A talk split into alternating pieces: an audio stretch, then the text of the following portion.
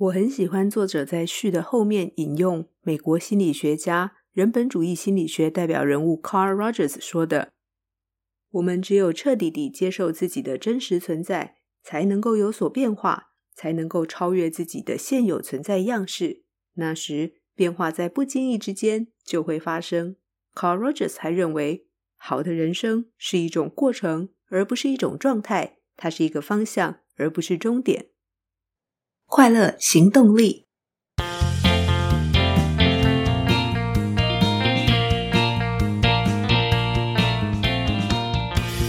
Hello，欢迎收听《快乐行动力》，这是一个学习快乐、行动快乐的 Podcast。我是向日葵，又到了分享好书的时间。不知道正在收听节目的你，会不会常常感觉到很焦虑，担心这个又担心那个，想象着一些不好的事情可能会发生。越想越觉得烦，越想越觉得担心，又没办法不去想。今天要分享的这本书，可以帮助我们以不同的心态来看待焦虑。这本书也记录了作者自我成长突破的过程。阅读这本书，能够帮助我们了解主要负面情绪的导向以及背后的意义。我们也会学习到什么叫做防御性悲观主义，因此了解为什么焦虑是一种隐性的天赋。学习用什么样的心态可以帮助自己不被负面情绪给控制、给绑架，并且以作者的自身经历以及个案经历，帮助读者了解可以如何走出焦虑。这本书就是《焦虑是你的隐性天赋》，由尹依依著作，圆神出版。作者尹依依是伦敦大学城市学院的心理咨商博士，这所学校的心理系，是英国最大也最顶尖的心理系之一。然而，作者一开始并不是走心理咨商这条路。十一岁那年，他的父母离婚了。儿时的他并不是在父母身边长大的。他的父亲以暴力结束了与母亲的婚姻，而且父母都强调是为了他才容忍这段婚姻这么久。这样的经历不仅让他感到自卑、羞愧，更非常自责，觉得父母会离婚。父母会这么痛苦，都是我的错。五年级的他转学到上海以后，因为胖又带着口音，总是被老师与同学嘲笑。这样的霸凌让他学会了忍，也深信不会有人真的在意他的感受。当他长大后，在英国拿到市场行销的学位，回到中国，进入国际广告公司工作。他非常的努力，甚至七天只睡七个小时，快速的升迁，还读了一个国际传媒硕士。很快的，他成为公关公司的上海客户总监。然而，他越做越觉得自己戴着假面具工作。虽然别人看到他好的那一面，但他心里知道自己的生活习惯、健康状况早就一塌糊涂。考虑许久，他终于决心放下一切，到英国读心理学。那时的他三十出头，他终于开始学会倾听自己内心的声音。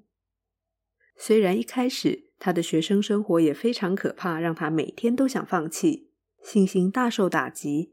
但是三年后，他成为全年级唯一三年就能够拿到博士学位的学生，一般来说都是四到五年。现在的他在伦敦著名的私人诊所从事心理咨商工作，在出书的时候，临床经验已经累积超过了一万小时。除了转换跑道，在情感上、婚姻上，以及作为一个母亲。人生的困惑与焦虑，他一样也没少。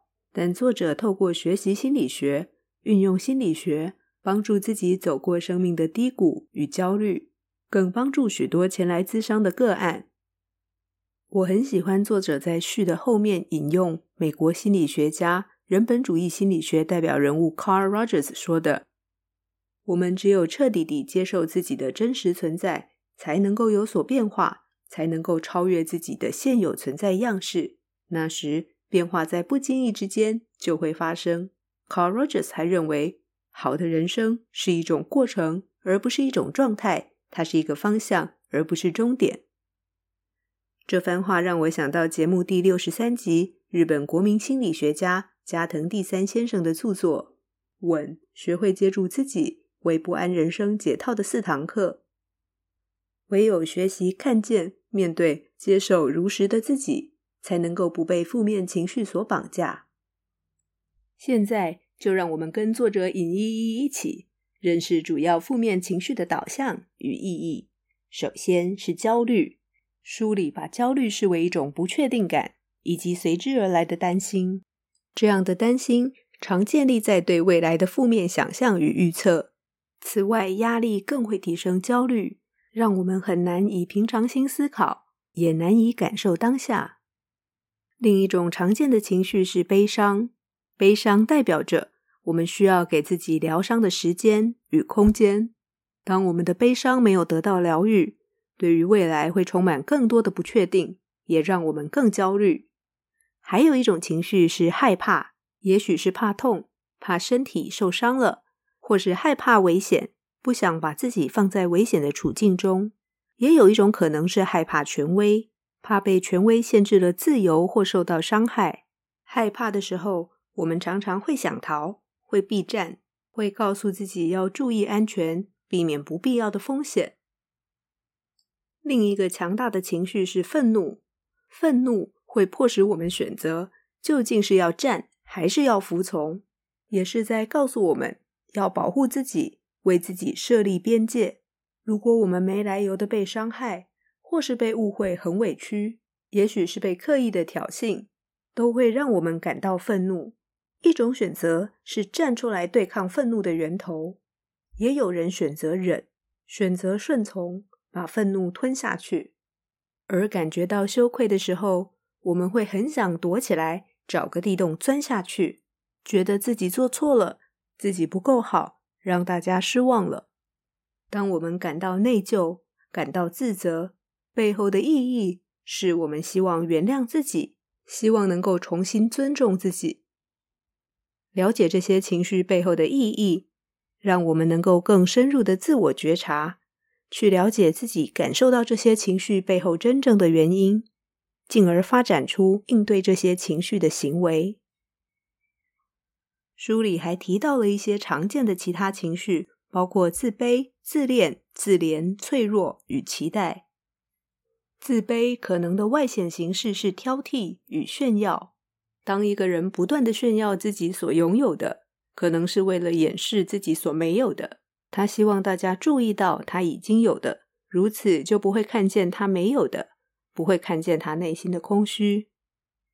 透过挑剔别人来展现自己的优越，也可能是一种自卑的表现。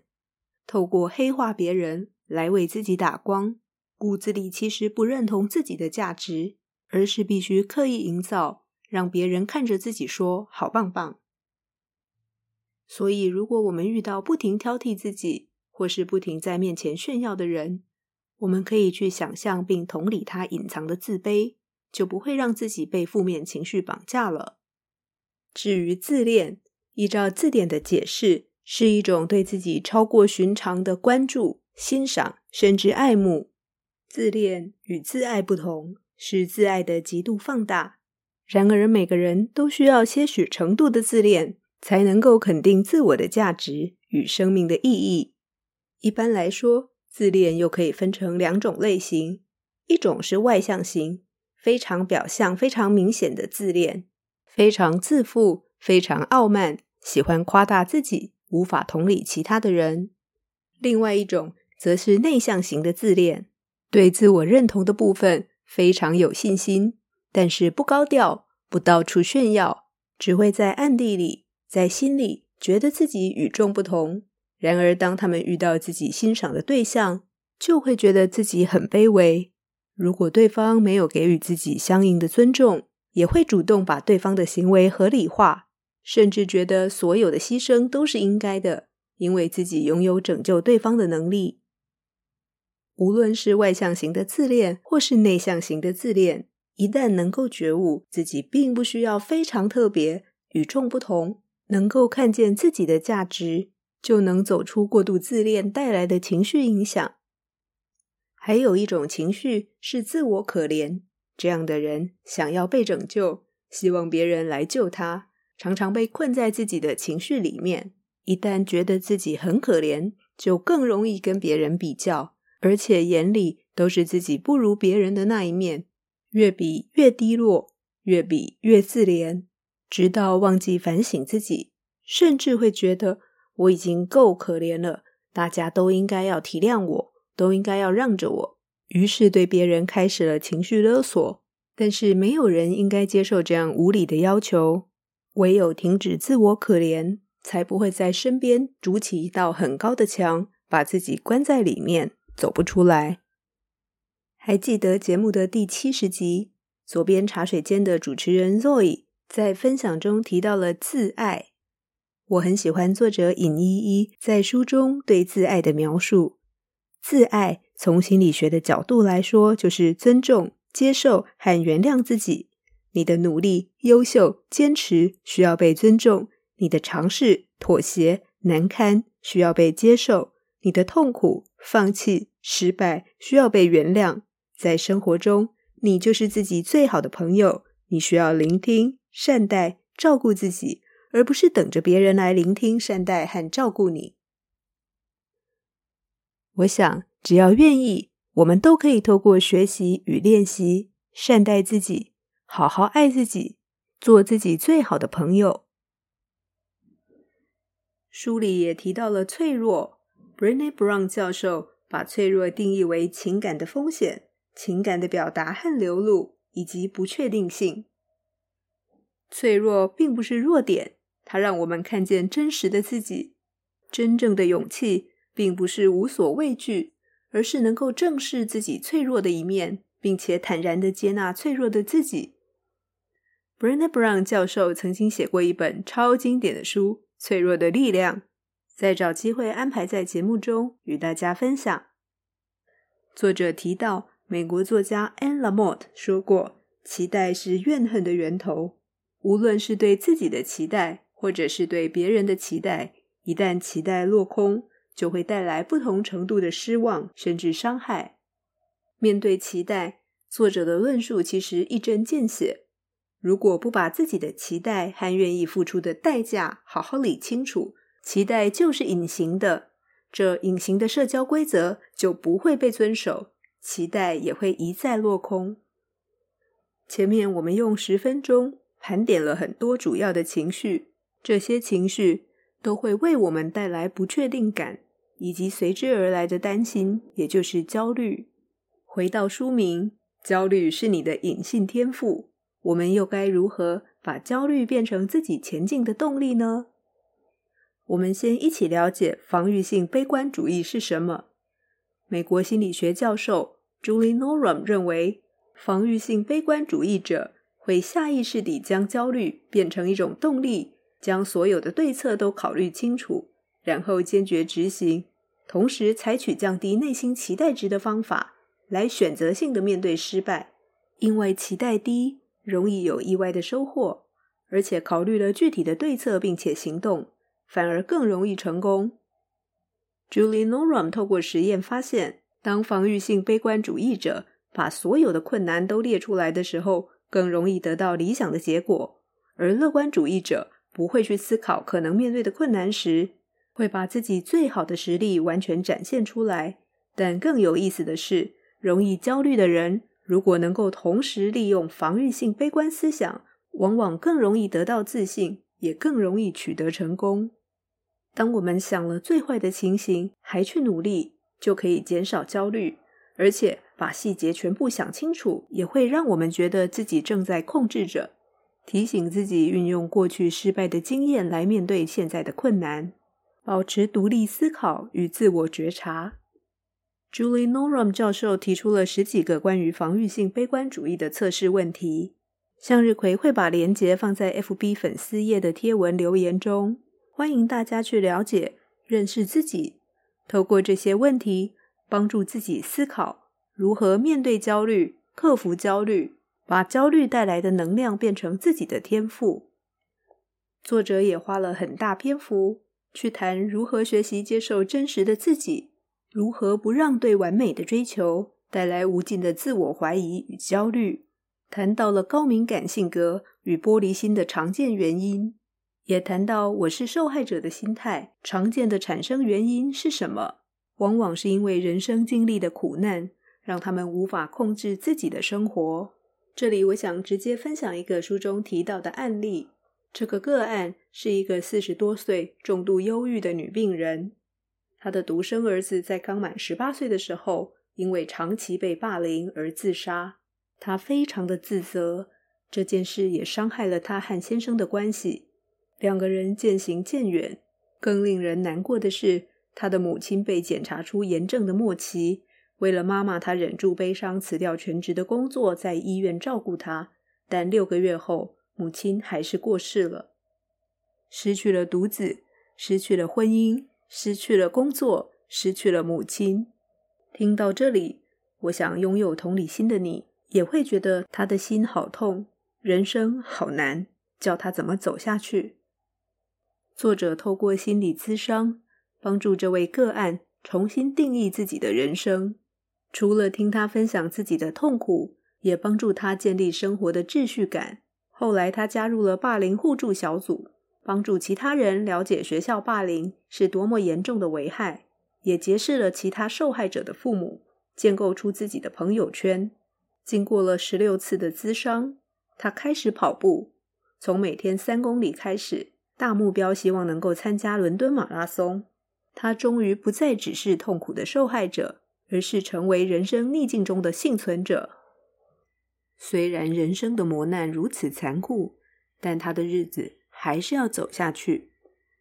也唯有当自己接受了人生的真实不完美，才能够放下对自己的质疑与焦虑。在这里，向日葵特别想要分享，面对心理创伤的四个处理步骤。首先是必须在情绪稳定的情况下来处理自己的创伤。第二个步骤是最困难的，就是我们必须把回忆打捞出来，在心里重现创伤的历史，重新去经历痛苦，一定很困难。但如果不好好的去处理自己的伤，只是把它藏起来，它只是被压抑着，连复原的机会都没有。当我们建立起面对创伤的勇气与坚强，下一步则是识别让自己受伤的情绪是哪一种情绪。并且诚实的思考背后的原因，为什么会产生这样的情绪？最后一个步骤，则是承认这个情绪的正当性，并且原谅自己在当时没有作为。很快 recap 一下，在情绪稳定时处理，让自己勇敢的面对创伤，识别出受伤的情绪。最后承认这个情绪是正当的，并且原谅自己当时没有作为。透过这四个步骤，面对自己的伤，接受真实的自己，这样就很好。而边界的概念是互相尊重的基石。这个概念是美国心理学教授 Hartman 在一九八九年提出来的。边界更让人懂得如何彼此尊重，建立起互相支持的关系。因此，学习说不是一门重要的功课，特别是跟我们越亲近的人，越难以说不，这是必须学习的。对于不想做或做不到的事，必须在自己的意识下清楚地表达拒绝。当然，沟通表达的技巧又是另一门需要深谈的艺术。只是建立起边界，是对自己最基本的尊重。如果我们都没有决心，也没有勇气，不试着尊重自己，得到别人自以为是却让我们不舒服的相处方式，自己也需要负起责任。最后，我想用书里提到小说家 G.B. Stern 的一句话作为今天的尾声：乐观的人发明飞机探索天空，悲观的人发明降落伞防止坠落。让我们一起学习，接受如实的自己，把焦虑变成动力。成为更快乐的行动者。今天的分享就到这里喽。喜欢节目，别忘记到 Apple Podcast 或 Spotify 或 Mixer Box 留下五星好评与评论。任何建议或反馈，都欢迎到快乐行动力粉丝专页留言。欢迎到脸书粉专下载读后心得心智图，帮助了解书中的内容。别忘记去贴文下的留言看看，连接到防御性悲观主义测试题目。测测看自己的倾向，更了解自己。追求快乐，立刻行动。祝你快乐，下次见喽，拜拜。